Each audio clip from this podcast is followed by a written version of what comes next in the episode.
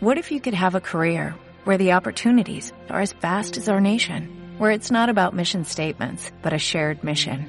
At U.S. Customs and Border Protection, we go beyond to protect more than borders, from ship to shore, air to ground, cities to local communities. CBP agents and officers are keeping people safe. Join U.S. Customs and Border Protection and go beyond for something far greater than yourself. Learn more at cbp.gov/careers.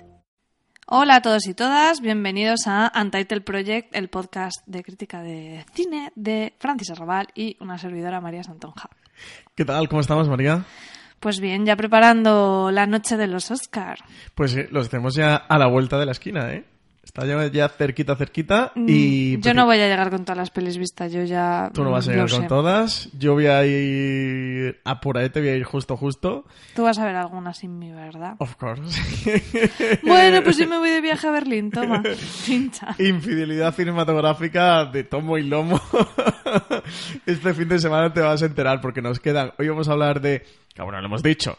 Y, y ahora mismo Da igual, en el pero aire. la gente creo que sabe leer el título del podcast, o sea que tampoco... Sor- sorpresa. Bueno, pues efectivamente vamos a hablar de El hilo invisible. No, hombre, de, del instante más oscuro, la película dirigida por Joe Wright. El próximo... Joe Wright es un poco all right. All right.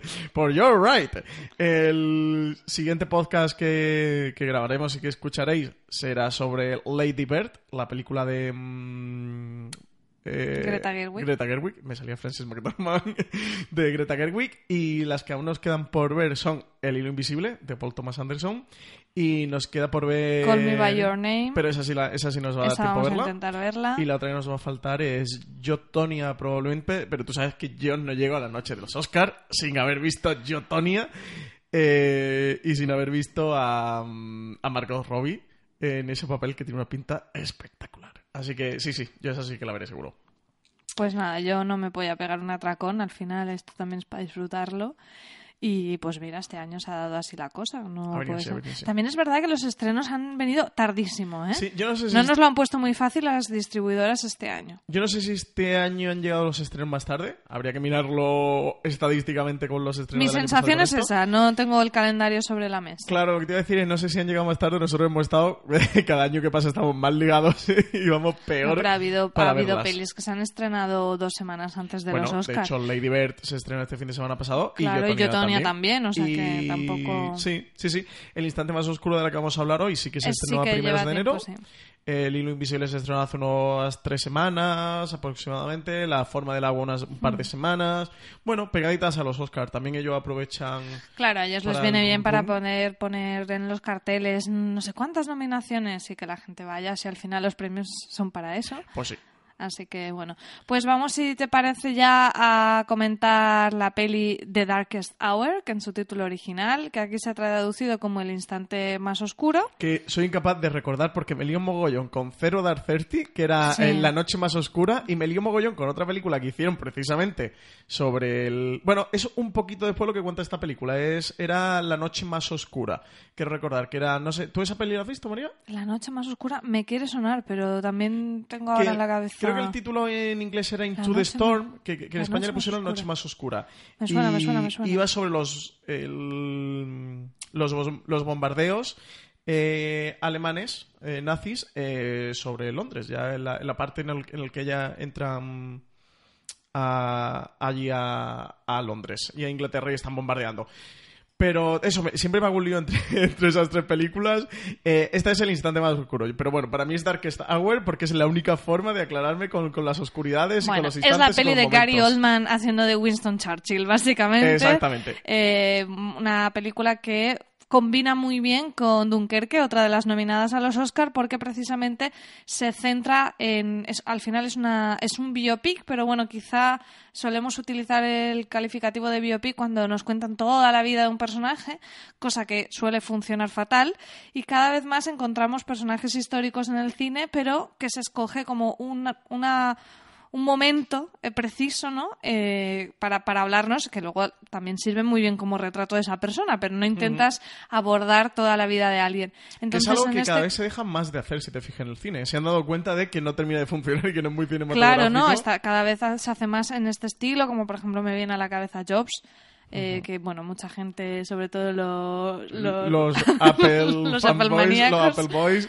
no van a empezar a criticarnos y a trolear en este podcast Sí, después de pero no que hables del biopic de Steve Jobs. Y bueno, aquí lo que nos cuentan es eh, prácticamente el mes que Winston Churchill estuvo desde El que, de que es eh, de que es nombrado presidente hasta sí bueno primer ministro aquí, allí tienen prime, Prime minister, Minister. Eh, hasta mm, bueno el momento en el que está a punto de firmar esto no es spoiler como diríamos es historia hasta un momento en que parece que estuvo a punto de firmar una paz con, con Alemania con la Alemania nazi eh, ante la inminente llegada o el, o el gran peligro de, de la llegada de los nazis a, a Gran Y Bretaña hace de spin-off desintencionado, de spin-off, no, perdona, de precuela desintencionada de Dunkerque, precisamente, de la otra más película que de los precuela es Oscar. como decía yo antes un poco eh, la cara A y la cara B de una cinta de cassette porque por un lado tienes la parte más política y en Dunkerque tampoco diría que es la parte militar de hecho aquí tienes más de la parte militar estratégica que en Dunkerque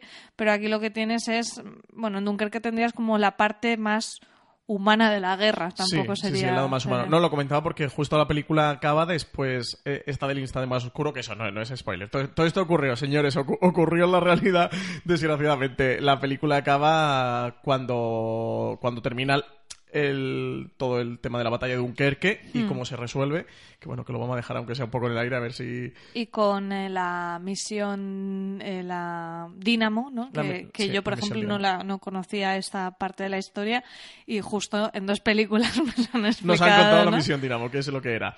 Y bueno, más de la parte sin spoiler, bueno, pues que la película está nominada a seis Oscar, incluyendo mejor película Hmm. y actor para Gary Oldman. Joe Wright, el director, no está nominado, tampoco están nominados. a una guion. lástima además porque Pues sí. nos sorprendió muy gratamente bueno nos sorprendió no él realmente es un es un gran director independientemente que luego a lo mejor haga unas películas más mm, interesantes o menos, pero ya esos serían los proyectos que escoge ¿no? a nivel de guion, pero en cuanto a dirección, eh, el instante más oscuro es, eh, no sé, es muy estimulante. Sí, sí, sí. Luego la, la destriparemos. Luego el resto de, de nominaciones son todas categorías técnicas de los Oscar.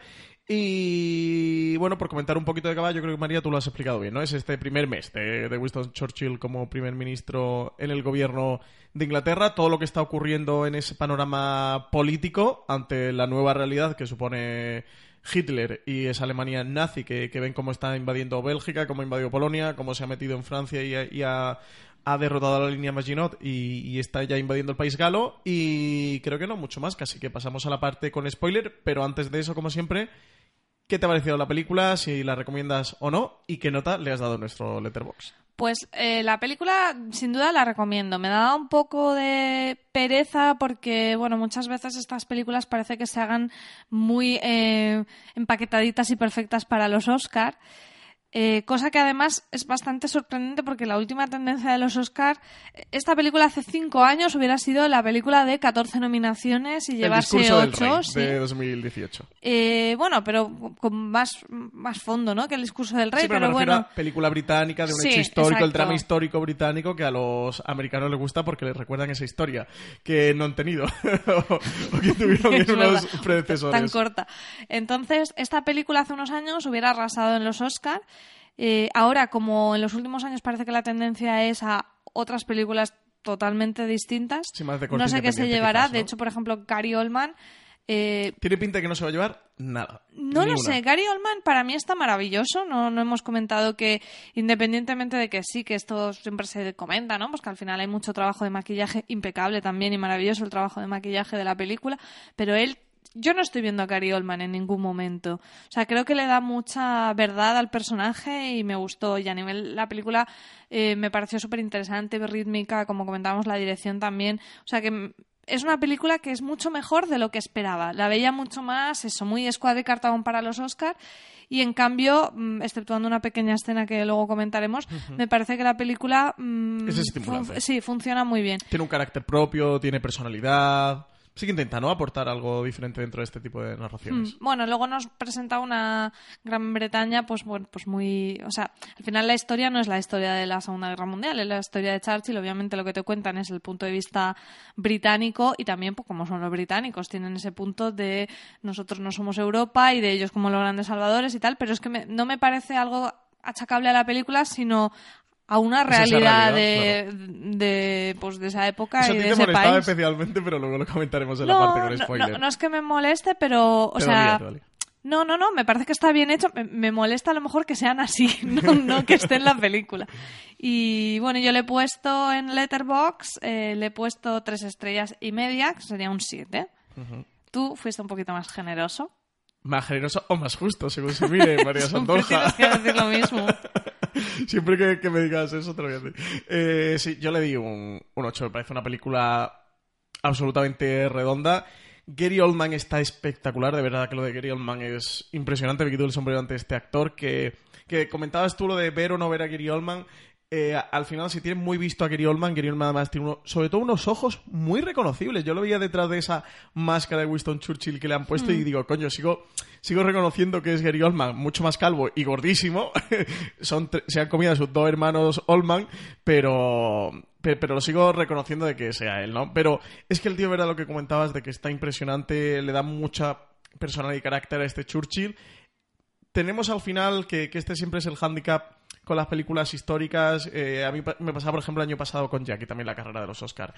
Que al menos yo, desde mi conocimiento y mi, y mi cultura de estos personajes, lo hemos visto, pero a través de documentales y con imágenes muy, a veces repetitivas, o mismo tipo de imágenes o viciadas, y podemos tener una imagen una visión muy sesgada de ese tipo de, de personajes, porque, porque por encima de personajes son personas que tenían su familia y sus vidas, y muchas veces, porque sean famosos, porque estén ahí en la cultura popular o lo haya estudiado en un libro, nos creemos que conocemos a esas personas. Pero sí que veo mucho al Winston Churchill que todos podemos reconocer, ¿no? Que te- mm, si te pones cualquier documental del canal Al Historia... de The Crown de John Lithgow también, Claro, ¿no? al de The Crown de John Lithgow. A esa imagen popular que hay de Churchill sí que evidentemente recuerda muy bien. Y como eso, él está fantástico. No voy a decir como Winston Churchill eso porque me parece muy atrevido, pero como imagen que todos tenemos en la mente de lo que era Churchill, que, que desde luego el tipo era un, personaje, un gran personaje muy interesante, eh, Gary Oldman me resulta fascinante. Oye, qué bien que está el maquillaje, luego vamos a comentar la parte también con spoiler, pero es que, ostras, ha- hace unos primeros planos en, en llamaba la película Full HD. que se veían hasta los veo los poros. poros, tío. Digo, ¿cómo el cojones los poros? Sí, es todo un maquillaje impresionante. Eh, y luego, sobre todo... Da eh, ganas de verse un cómo se hizo, de sí, cómo le han hecho sí, la sí, caracterización. absolutamente. Eh, luego el que me parece interesante, excepto una escena que luego vamos a comentar, a la que le vamos a meter, creo que será bien metida. El guion me parece muy correcto, el enfoque me parece interesante, estimulante, siendo una película de un corte que ya hemos visto un mogollón de películas, creo que, que aporta algo diferente, que intenta contar al espectador algo novedoso y la labor de dirección de Joe Wright me encantó. Ya sabes que fue lo que más destaqué durante toda la película mientras la veía porque este tipo de, bueno, dramas históricos puedes tirar más a un director y además Joe Wright que muchas veces tira por películas de encargo como esta de Pan que hizo y, y algunas otras. Eh, sí que el tío se lo toma en serio y hace una, una dirección muy estimulante.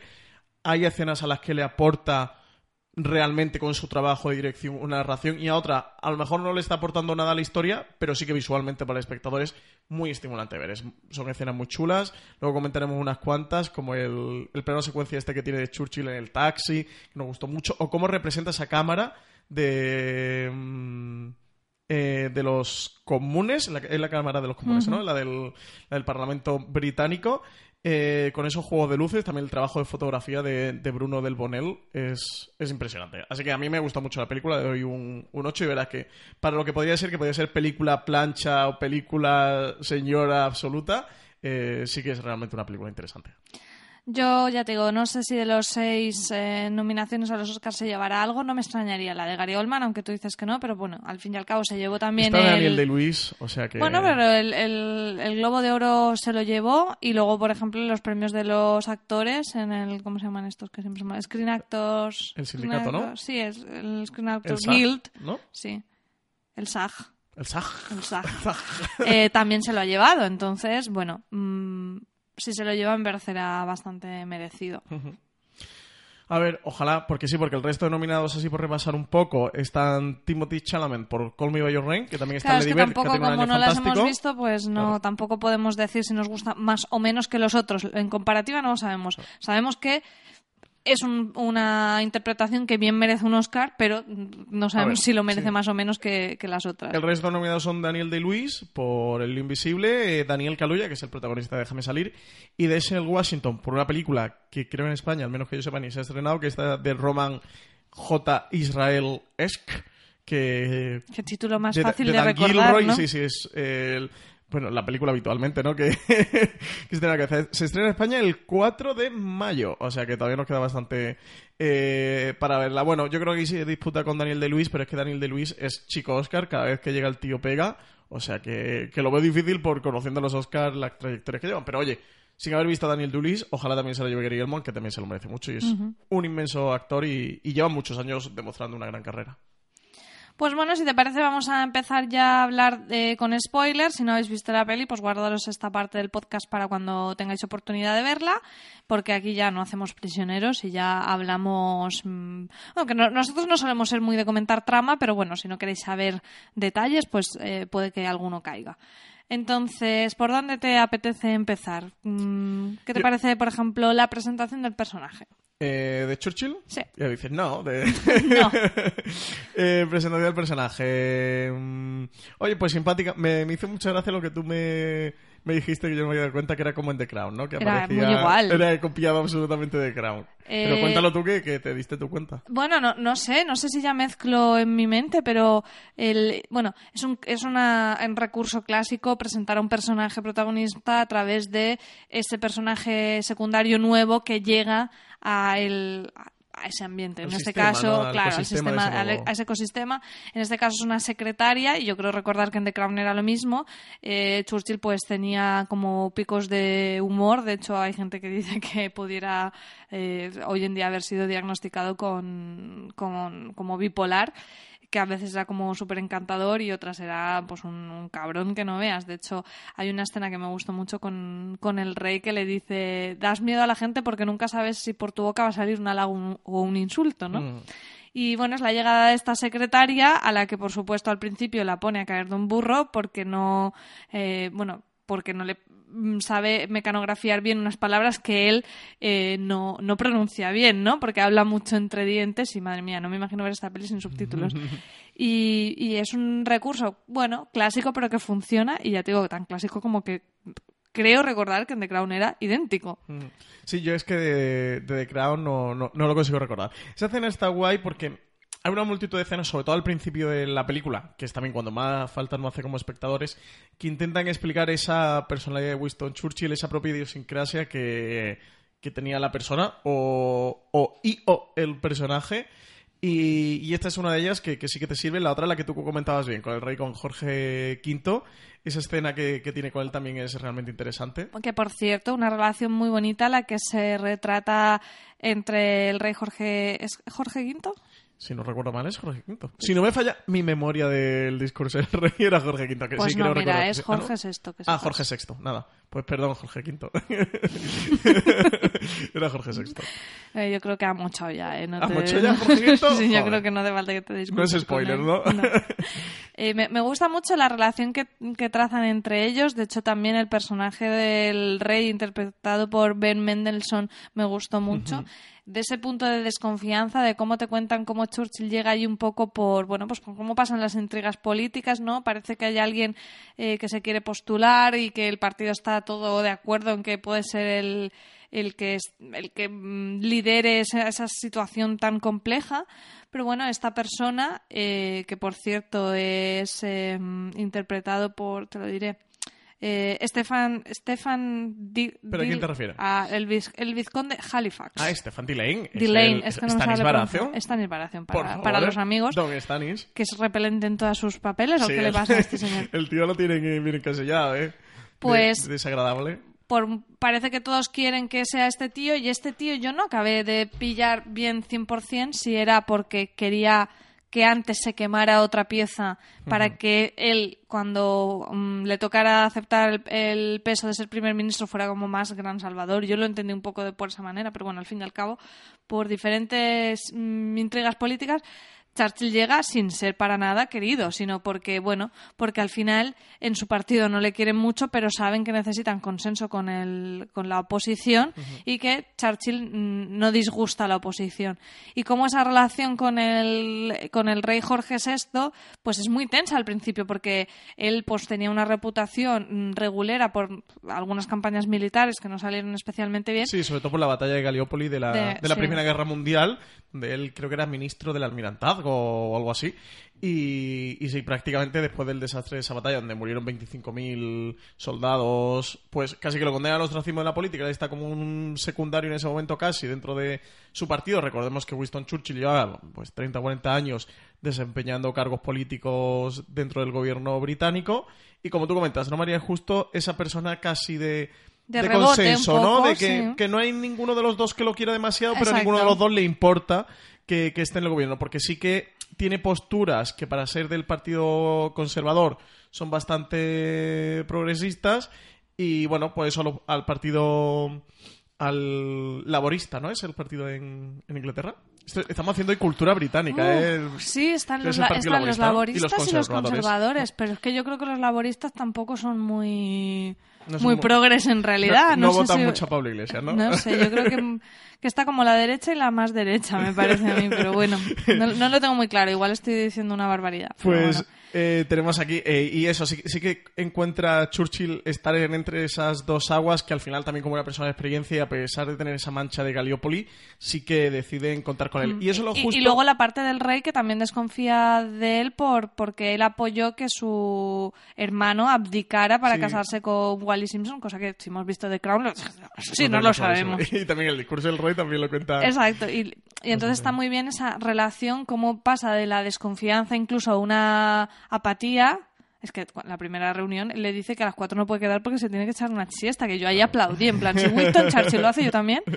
A luego una confianza absoluta y un, y un darse de la mano para, para enfrentarse a una situación compleja. Y creo que es una de las cosas que más me gustó, la, la relación entre ellos dos. Sí, eh, yo lo que te comentaba que me gustaba bastante del, del- la primera media hora de la película en la que hacen la presentación de ese personaje porque te cuenta mm, bastante bien el, el carácter que, que tiene Churchill y cómo esa personalidad y ese carácter se ve por el resto de compañeros políticos del- de la Cámara y cómo, eh, cómo eso le da un rol y un estatus dentro de esos juegos de poder que se están cociendo, porque claro, cuando él llega es ante la dimisión del, del primer ministro forzado por el, por el otro partido.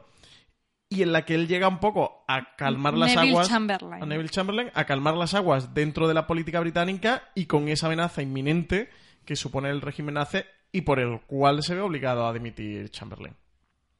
Sí, no, el, arranque es fantástico. La película es eso, lo que tú, me parece muy guay lo que tú decías de no sé si Churchill sería así, pero yo en pantalla me lo creo. O sea, mm, es una, es una imagen de- del personaje que me creo.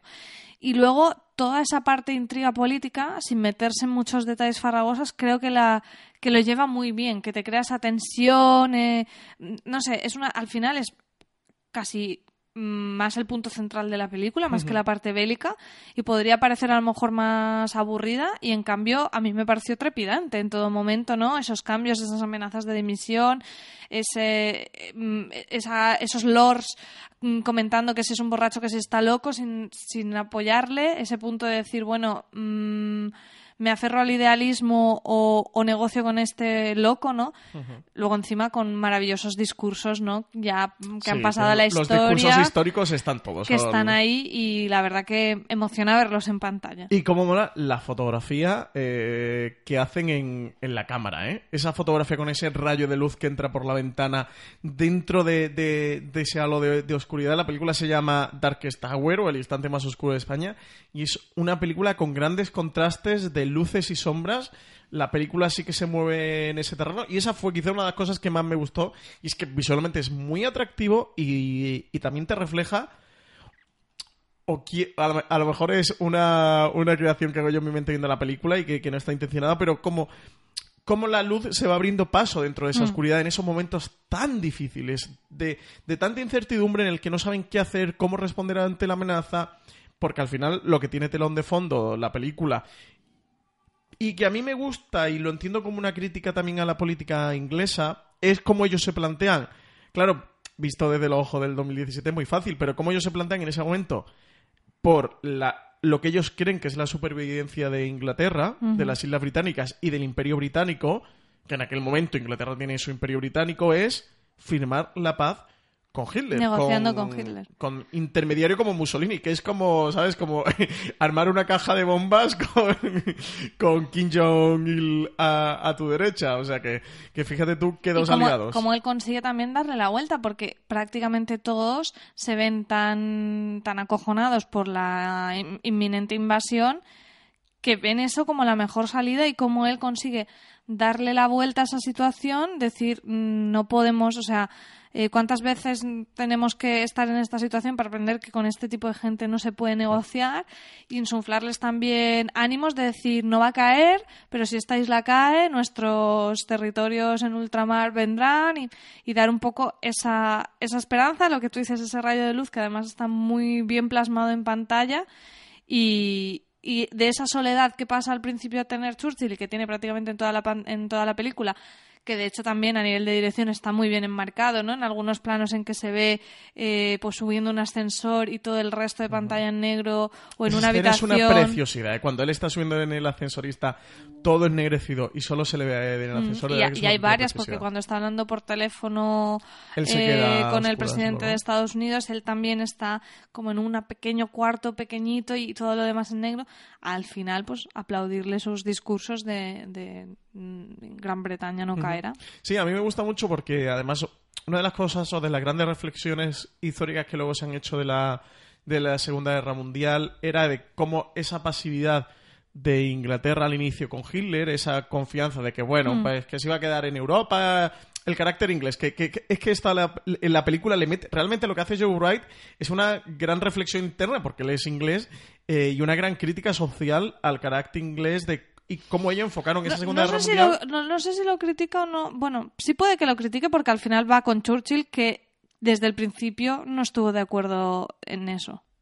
Sí, el- lo que te comentaba era de, mm, de cómo esa inactividad de ellos en, en Europa, por entender que no eran sus problemas, que ellos estaban en su isla británica y que eran problemas de los europeos y que eran problemas de los franceses y de los belgas y de los polacos y de los holandeses, no le va a, a terminar llegando a ellos. En la película lo explicitan diciendo cómo ellos tienen ese canal de la Mancha, ese, ese foso, esa barrera natural de agua que han tenido y les han protegido históricamente en su isla británica y han, de- han dejado, han permitido que, el- que la amenaza de Hitler por creer que no, que no iba contra ellos creciera y se le termina volviendo en contra. Y, y ahora, bueno, ahora a ver qué hacen, ¿no? O, o cómo manejamos esto y, y ese debate, esa tesitura que tienen dentro de la película. Que además lo hablamos nada más acabar de la película, ¿no? Y hacíamos bastantes analogías y ejemplos con el tema Con del el Brexit. ¿no? Y de cómo ellos siempre han ido un poco a... Van a, su la rollo, suya, ¿no? conducen al revés, tienen la libra en vez del euro, van a lo suyo. A mí- que a mí me, yo- me ha encantado las veces que he ido a Inglaterra, me ha gustado mucho, me han tratado muy bien, pero... A mí son- que iba a decir, a mí son- me encanta la, me encanta la libra. Yo cuando voy a Inglaterra me encanta cambiar, Lo cambiar flipo, monedas. cambiar monedas ahí con, la, billetes, con la reina Isabel, billetes. que me encanta. No, que digo que, que mm, no tengo nada en contra de los ingleses, al revés, me gusta mucho Inglaterra. Este pero podcast son, es British Friendly. es María. British friendly, pero son particulares. Al final, bueno, pues siempre uno se siempre el mundo se mide a través de la comparación con, con tu tú, ¿no? O sea, es particular para mí y supongo que para muchos españoles, ¿no? Eh, No en abstracto, siempre en comparación. Pero sí, eso lo refleja bastante, bastante bien la peli. Y no sé si quieres comentar ya la escena que no nos gustó o alguna cosita más que No, tengas por ahí. comentamos más cosas antes de llegar a eso. Yo creo que tenemos más cosas No que quieres comentar. darle palitos aún, ¿no? No, todavía no quiero darle palitos, que todavía tengo muchas cosas que me gustan.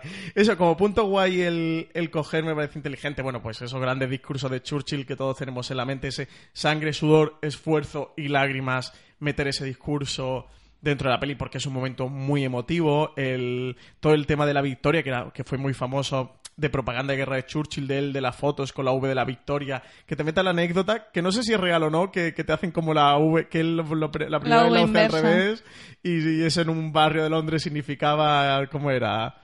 Como me Que te jodan. Que te jodan, así. Y entonces ya empieza a hacerla al revés, como hoy día la hacemos. Bueno, eso me resultó simpático eh, que lo metan, pero bueno, que metan todo el tema, el tema del símbolo de la victoria de Churchill, pues eso, que, que sí que se convirtió en algo muy icónico. El, el discurso del. El, hay uno, el del venceréis, pero no convenceréis, creo, ¿no? El que él comenta. No, ese no era, ese, Ese es no español. está. Venceréis, pero convenceréis es español. Ese fue, el no que le, eso fue lo que le dijo una, una villa en Astray. Hay otro, hay otro discurso también famoso de Churchill, también con unas frases de estas. Habla, no sé si también es de lo de no se puede negociar con un león cuando tiene su cabeza Ese, metida en la esa, boca, ¿no? esa, o su cabeza era. entre los dientes o algo así, no sé cómo se traducía. Sí, sí, justo esa era. Y, y sí que juega mucho con esa mitología que hay construida alrededor de, de la figura de, de Churchill. Y bueno, no sé si hablará un poquito más del papel de Gary Oldman, que es que incluso el tema de los movimientos, de cómo. Hostia, porque Gary Oldman tiene la figura, me refiero física que tiene, que, que difiere bastante de la de Winston Churchill, y cómo plasma todo, ya no solo la oratoria, que creo que sí que la tiene muy conseguida, y todo el tema de maquillaje que le ayuda mucho, sino incluso los movimientos de ese hombre pesado, ya mayor, porque ya Churchill es bastante eh, mayor, cómo le cuesta moverse, cómo se desenvuelve, eh, ese modo de vida que lleva tan trasnochado, que también como lo reflejan dentro de la película, de que él... Hombre, él empieza desayunando bacon con whisky, con... Sí, y a las 11 de la mañana o algo Sí, así, sí, ¿no? A las 10 de la mañana, que eso para un inglés, pues, pues ya que está casi que anocheciendo y cómo reflejan que él, que él sí que trabaja mucho ya más de noche y cómo se ha pasado el día bebiendo eh, whisky, fumando puros y, y todo ese estilo de vida que llevaba, que no, llevaba él. no muy sano. No muy sano, no. Eh, y luego, como thriller político, también está bastante guay. A mí la, la parte de la trama de Chamberlain con el personaje Mm, de Stephen Dilling... ¿Cómo se llama? ¿El conde de qué? De es que tiene Halifax. Ah, Halifax. Eh, esa trama me parece muy guay. Y me parece también una gran reflexión de la humanidad de qué hacemos con nuestras vidas y qué hacemos con nuestra sociedad. De, eh, está todo ese mal supremo que es Hitler y que es el, el Tercer Reich y están preocupados de ellos, de... no, aquí ya no me refiero a la crítica que Hmm. hacíamos antes de los ingleses con respecto, sino entre ellos, de quitar a uno, de ponerse yo, de quitar al otro, La de sus juegos, de sus intereses, de... mm, que, que alucinas viéndolo, ¿no? De decir, pero bueno, pe- co- como él lo primero que hace, nada más llegar eh, Churchill a, a ser primer ministro, nada más que lo nombren, es formar esta mm, cámara que le llaman... Sí, forma el Como- gobierno como un con- gabinete- el sí, gabinete el de salvación. gabinete- un gabinete de salvación para, para unir que tengan representación todos los partidos y que sí que tiene muy claro este consenso, que es el, el que pide ese tiempo excepcional y quizás fue por eso, ¿no? Justo que llega primer ministro porque sí que está en esas dos posiciones y permitía o podía jugar el rol de aglutinar a la política británica contra la amenaza exterior y no dedicarse a esas recillas internas de muchos son nobles, condes, bueno, el propio Churchill era un noble inglés y, y en esos tejemanejes propios internos. Hmm. Pues yo sí que quiero darle ya un poco de serita, aunque hemos hablado muy muy bien de la peli. No hemos hablado todavía lo buenísimo que es la fotografía, María. Sí que lo hemos hablado. A ver, la única cosa que además me dio mucha pena porque ya es casi tirando hacia el final, una peli que he La disfrutado un montón. escena, ¿no? de la. De repente te ponen una escena de mm, complacer y, y de vamos a aplaudir todo, o sea, que nos caiga la lagrimita, que bueno, que supongo que los que hayáis visto la peli os estáis imaginando de qué escena, eh, a qué escena nos referimos, y es la de Churchill viajando en el metro. Eh, está bien metida la historia porque ya te comentan en una escena anterior que él nunca había viajado en metro y tal, pero Sí, te lo justifican previamente de guion. Claro, y, y el rey Jorge le dice que, que hable con el pueblo para buscar su apoyo, pero incluso aunque me hubieran hecho esto, que por supuesto es inventado, y que hable con el pueblo de alguna manera, bueno, hubiera sido, hubiera chirriado un poco, pero aún. Pero es que encima la escena es larga, corta totalmente el ritmo trepidante que estamos viviendo y luego encima es que no puede ser más eh, de vamos a poner eso, al negro que habla, a la mujer que habla, a la niña, al obrero, al no sé qué, que dices, venga, hombre, que esto que es un anuncio de, de Benetton o, o de qué va esto, o sea, eh, chirría tanto como algo Sí, falso se cuando nota has muy estado artificiosa. claro cuando has estado viviendo tanta verdad con la película y aquí mm, es un salto de fe absoluto de que eso sucediera así aunque quede muy bonito para que luego él diga los nombres en, allí para la cámara y tal pero Suena joder como si- invent. Claro, es que encima lo, lo quieres hacer tan exagerado porque si lo hubieras hecho vale, que él habla con el pueblo, pero de otra manera. Lo haces tan eso de que tú lo dijiste, dices, es que ahora hasta la niña va a decirle aquí las palabras de motivación que necesita escuchar. Es tan edulcorado que chirría muchísimo. Y luego encima eso, me lo metes en el momento de máxima crisis, se supone que tienen horas para decidir y entonces este se sale del búnker allí que tienen de, gabinete de gobierno de, crisis para irse en metro al palacio. Mm. Es que no te... al palacio Westminster. A Westminster te, te chirría por todos lados. Sí, la escena se nota muy, muy artificiosa y sin duda que la película no tiene mm, concesiones durante todo el metraje, ya hasta ese momento final, que quedan, pues pueden quedar 15-20 minutos para acabar la película. No dan concesiones a una película para todos los públicos, ni, ni, mm, ni de ser una película sencilla sí que llega esa escena y se te cae un poco, ¿no? Es la típica escena, no, no sé cuál habrá sido la historia detrás de la escena y no, no me voy a atrever a conjeturar, pero tiene pinta como esta escena que siempre se hablan de productores, ¿no? Que llegan al director y le dice, oye, me tienes que meter aquí el... ábreme la película, ¿no? Porque esta es una película para los Oscars, que no vamos a gastar esta pasta y esto tiene que ir a verla a todos los públicos y yo tengo que meter unos cortes en, los trailers para vender esta película y, y que es la típica escena, pues que se teledirige desde el guion y, y luego se plasma en la pantalla. Lo que tú dices, chirría mucho porque em, no sé hasta qué punto, bueno, me puedo imaginar a un Churchill que se vaya en el metro y que quiere ese contacto con el pueblo y tal. Pero esa escena que parece casi de un musical, de una coreografía, de cómo todos se van dando la vuelta hacia él, de cómo todos se levantan, de cómo todos le hablan, de cómo todos se van presentando en orden uno detrás de otro, de cómo la niña empieza a hablarle y la niña evidentemente tiene un gran discurso súper grandilocuente, etcétera, etcétera, pues es muy artificioso. Y luego encima alargada, porque es que la escena es larga, es como, ¿qué metro tarda tanto en arrancar, señor? Sí, y, y, cuando para y abre las puertas digo, pero bueno, pero si eso es Londres, sí, aunque fuera 1940, 39 o 1940 que es, no, te daría tiempo si el metro de Londres va para que bola.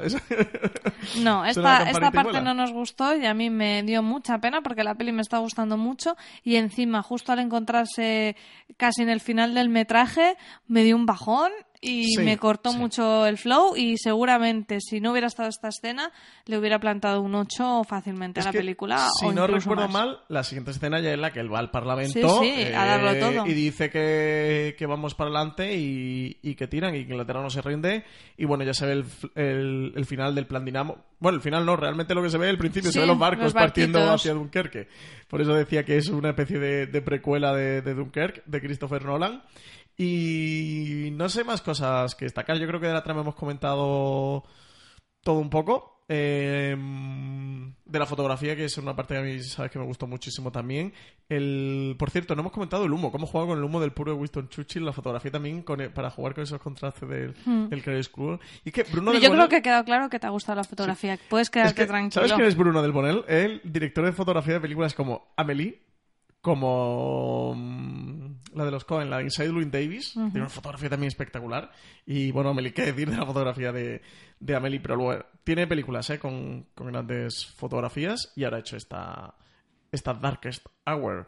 Y bueno, yo creo que hablar de la dirección de Joe Wright al principio del podcast en la parte sin spoiler hemos comentado un poco, pero no sé si quieres que comentemos alguna escena como esa que nos gustó tantísimo. Nos gustó especialmente cuando Churchill va en, en coche y es una manera de ver la vida de Londres cuando él todavía eh, en cierta manera incluso miente al pueblo y el pueblo no es consciente del peligro tan, tan cercano que tienen, esa cotidianidad, ¿no? Con esa panorámica eh, de ver un poco la vida y cómo luego eso tiene su réplica más al final de la película cuando la gente ya es consciente del peligro y bueno, pues, pues se ve la gente más agitada.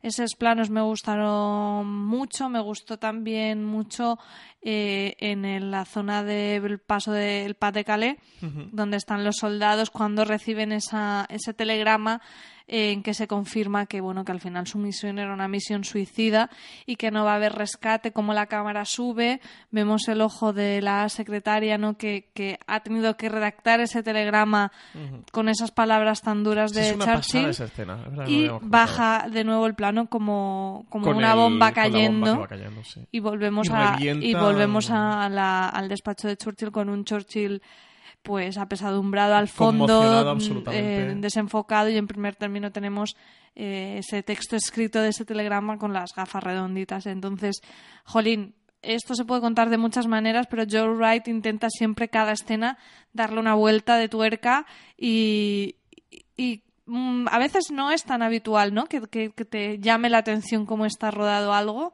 mm, porque al final parece que muchas cosas se hagan de forma pues más rutinaria, más clásica y aquí mete de todo, ¿no? Lo habíamos comentado también algunos planos, ¿no? De enmarcar al personaje en negro, Sí. e incluso los diálogos con el rey es- es interesante también mucho donde pone ahí la cámara. Bueno, tiene tiene muchas cositas de para sacarle chicha la dirección Sí, de esta yo lo que, película. lo que más le alabo a Joe Wright es eso, que, que además es una película mm, que se da mucho para hacerla con escuadra de cuartabón, de plano contra plano, plano medio, plano largo, plano corto, y vamos que nos vamos, porque bueno, este tipo de historias o de drama, bueno, se suelen contar así y no se suelen hacer muchos a la de dirección. Sí que puede haber gente, que, que también lo hay, gente que a lo mejor esto no le guste, le disguste, diga que es una exhibición del, del director y que el director se quiere poner por encima de la película y por encima de la historia y que el director, bueno, Mm, permítame la expresión, se está sacando la chorra. Eh, pero joder, a mí es que me gusta ver a un director trabajar. O sea, no me gusta un director que diga aquí va la cámara y le diga a los actores qué es lo que tienen que hacer y diga eh, qué, qué objetivo le tienen que, el director le, le tiene que montar la cámara y dónde tiene, ni qué iluminación quiere. Quiero ver a un director trabajando y quiero ver a un director que me estimule visualmente y un director que se curre sus escenas y un director que cada escena lo y comentamos porque al final hay narrativa. Por Claro, ejemplo, en, claro. en, esas, en esos planos, esos travelings eh, que hemos comentado en el coche, esos planos te sirven para mostrarte el pueblo en un punto y el pueblo en el Y otro. O sea, no es gratuito. Es un arte visual y, y yo quiero ver esa parte artística. O sea, es, es un arte narrativo y también es un arte visual. La escena en la que Churchill, cuando termina de dar su primer gran discurso, en la que vemos a Churchill saliendo con ese rayo de nuevo, iluminando esa cámara absolutamente oscura y todos los, los, los parlamentarios poniéndose de pie y aplaudiéndole esa cámara lenta, esa imagen se, se, se te queda en la mente. Yo creo que, que, que la guardarás siempre, ¿no? Eh, es muy poderosa, es muy poderosa porque también te deja a ti mentalmente digerir y, y disfrutar ese discurso que acaba de pronunciar, que, que en tu cerebro resuenen esas palabras. Y, y te da tiempo mentalmente a hacerlo con esa cámara, con esa cámara lenta. Y en el que también sientes la emoción que en ese momento eh, ante unos ánimos tan decaídos con la amenaza nazi, supone esa irrupción de, eh, de- de Churchill con su primer discurso de nombramiento. Y, y todas esas son las partes de dirección pues, que- pues, que sí que me gustan ver en la película. Esa, a mí la escena del- de la cámara, del plano secuencia que hace en el taxi, me parece una, una auténtica preciosidad. Me parece una preciosidad. Y que te estamos dando, porque al principio no sabemos que lo que nos está, que somos los ojos de Churchill viendo al pueblo inglés, o al pueblo en este caso londinense, nosotros estamos viendo el pueblo, ves diferentes gentes, una mañana cualquiera, trabajando y haciendo cada uno sus oficios, y cuando te das cuenta de, de que eres, de, lo, que- de con lo que ha jugado Joe Wright, es de ponerte la piel de ese Churchill, de, de cómo él está teniendo ese contacto con el pueblo, de cómo está poniendo un poco los pies sobre lo que es la realidad de Inglaterra, dices, joder, qué escena más guay. Y, y al final te lo han contado sin una palabra, es un, un recurso meramente visual, como el que tú bien destacabas, que a mí también me encanta, el de la parte del bombardeo sobre la... Es la anterior ciudad que está resistiendo a la invasión. Mm. Los únicos dos puertos que quedan es este puerto en el paso de Calais y Dunkerque. Y, y de cómo vemos esas gafas con, con ese telegrama en, en el escritorio de Churchill y un Churchill sentado en una especie de sofano absolutamente desolado y derrotado, porque sobre todo, que además es algo guay que, que hemos comentado durante el podcast, que hace la película, que es que te va sembrando miguitas que son muy importantes en la trayectoria de Churchill y que lo colocan donde lo colocan en el momento en el que nosotros llegamos a su historia, que es lo de la batalla de Gallipoli, ¿no? De, de cómo aquella batalla desastrosa, cómo a él le pesan esas 25.000 eh, personas que murieron por una mala decisión y, y cómo él se vuelve a poner las riendas de- en, en una contienda en la que van a morir muchos ingleses y muchos por malas decisiones o por decisiones erróneas o, o, eh, y, y que al final recaen sobre sus espaldas y una mochila y un bagaje que, que- O no erróneas, aquí a lo mejor pudo ser acertada o no, ahí ya entremos, pero ahí tuvo que sacrificar, como dicen, creo que eran 4.000 para salvar a 250.000. Me inventa un poco las cifras o la hablo de memoria. mm, que pero como eso moralmente a una persona la puede minar claro, de, o sea, de lo difícil puedes que es decir, esa en- a lo mejor en frío puedes decir que es acertada, pero igualmente alguien la tiene que tomar. El que la toma, pues vivir con eso, ¿no? Y, Eh, y ahí también te da un reposo, también te metes a una especie de cámara lenta, y, también te deja reflexionar, ¿no? Y todas esas cosas que realmente la película te está contando, que es lo que me gusta, que, te cuenta más de lo que a priori muchas de este tipo de películas cuentan, incluso lo que hablábamos al principio de, hacer un, un biopic en lo que es clásicamente en Hollywood se pretendía pues contar eh, la gran epopeya, ¿no? Contar desde el día que nació al día que muere, como aquí. Pues si la batalla de Gallipoli es importante para que entiendas cosas que van a ocurrir en la película, te la cuentan te la cuentan con personajes echándoselo en cara a él y recriminándoselo para que sepan la importancia que eso tiene para el personaje y ya tienes ese bagaje, aunque no tengas el conocimiento histórico, para unir y para enlazar y para decir, joder, es que ahora eh, se le suma esto también a Winston Churchill. Bueno, pues yo creo que hemos hablado bastante largo y tendido. Estas pelis de los Oscars nos están haciendo hacer podcasts larguísimos, así que mm, yo lo dejaría aquí. Simplemente, como siempre, remitiros a que si queréis comentar con nosotros la película, por favor, animaos a escribirnos por Twitter. Yo soy arroba maría barra baja santonja y Francis es arroba francis todo seguidito. Y si os gusta este podcast, pues eh, nos ayuda mucho a ganar visibilidad que nos dejéis eh, estrellitas en iTunes, estrellas a poder ser, y una valoración positiva como... Hombre, sí, para una estrella que no deja ninguna. Aquí, aquí, vamos de 5 en 5, ¿eh? ¿eh? Nos han dejado una nueva reseña, ya tenemos tres, ¿eh? Un tres, un número que me gusta. Señor Espinalazo, que además nos dice que nos sigue tanto en fanfiction como en fuera de series, que le ha gustado mucho el podcast nuevo y que está deseando escuchar la crítica de Lady Bird, así que en el ah, pues próximo podcast satisfaremos su, su demanda. Y nada, muchas gracias a, los que nos habéis dejado reseñitas y animaros a los demás que si os gusta el podcast, pues las dejéis porque así salimos súper tope de rating, rankings de iTunes. Pues nada, María, nos escuchamos en la próxima con Lady Bird, ¿no? Pues sí, en, la próxima, en el próximo podcast hablaremos más de pelis de los Oscars. Con, la muchacha pájaro, ¿no? ¿Le podemos llamar? con la chavala pájaro. La chavala pájaro. Suena muy a Murcia eso, ¿no? La chavala pájaro. Lo bonito que había quedado el podcast, sin casi meternos con nada. Bueno, con los ingleses un poco ya, hemos tenido que comentar a Murcia. Pues nada, pues un abrazo a todos los Untitlers y nos vemos, eh, nos escuchamos en el próximo podcast. Hasta luego. ¿Te preocupas por tu familia? Entonces, ¿por qué darles solo huevos ordinarios cuando pueden disfrutar de lo mejor? Eggland's Best, los únicos huevos con ese delicioso sabor fresco de granja, además de la mejor nutrición, como 6 veces más vitamina D, 10 veces más vitamina E y 25% menos de grasa saturada que los huevos regulares, además de muchos otros nutrientes importantes. Así que, dales los mejores huevos. Eggland's Best. Mejor sabor, mejor nutrición, mejores huevos.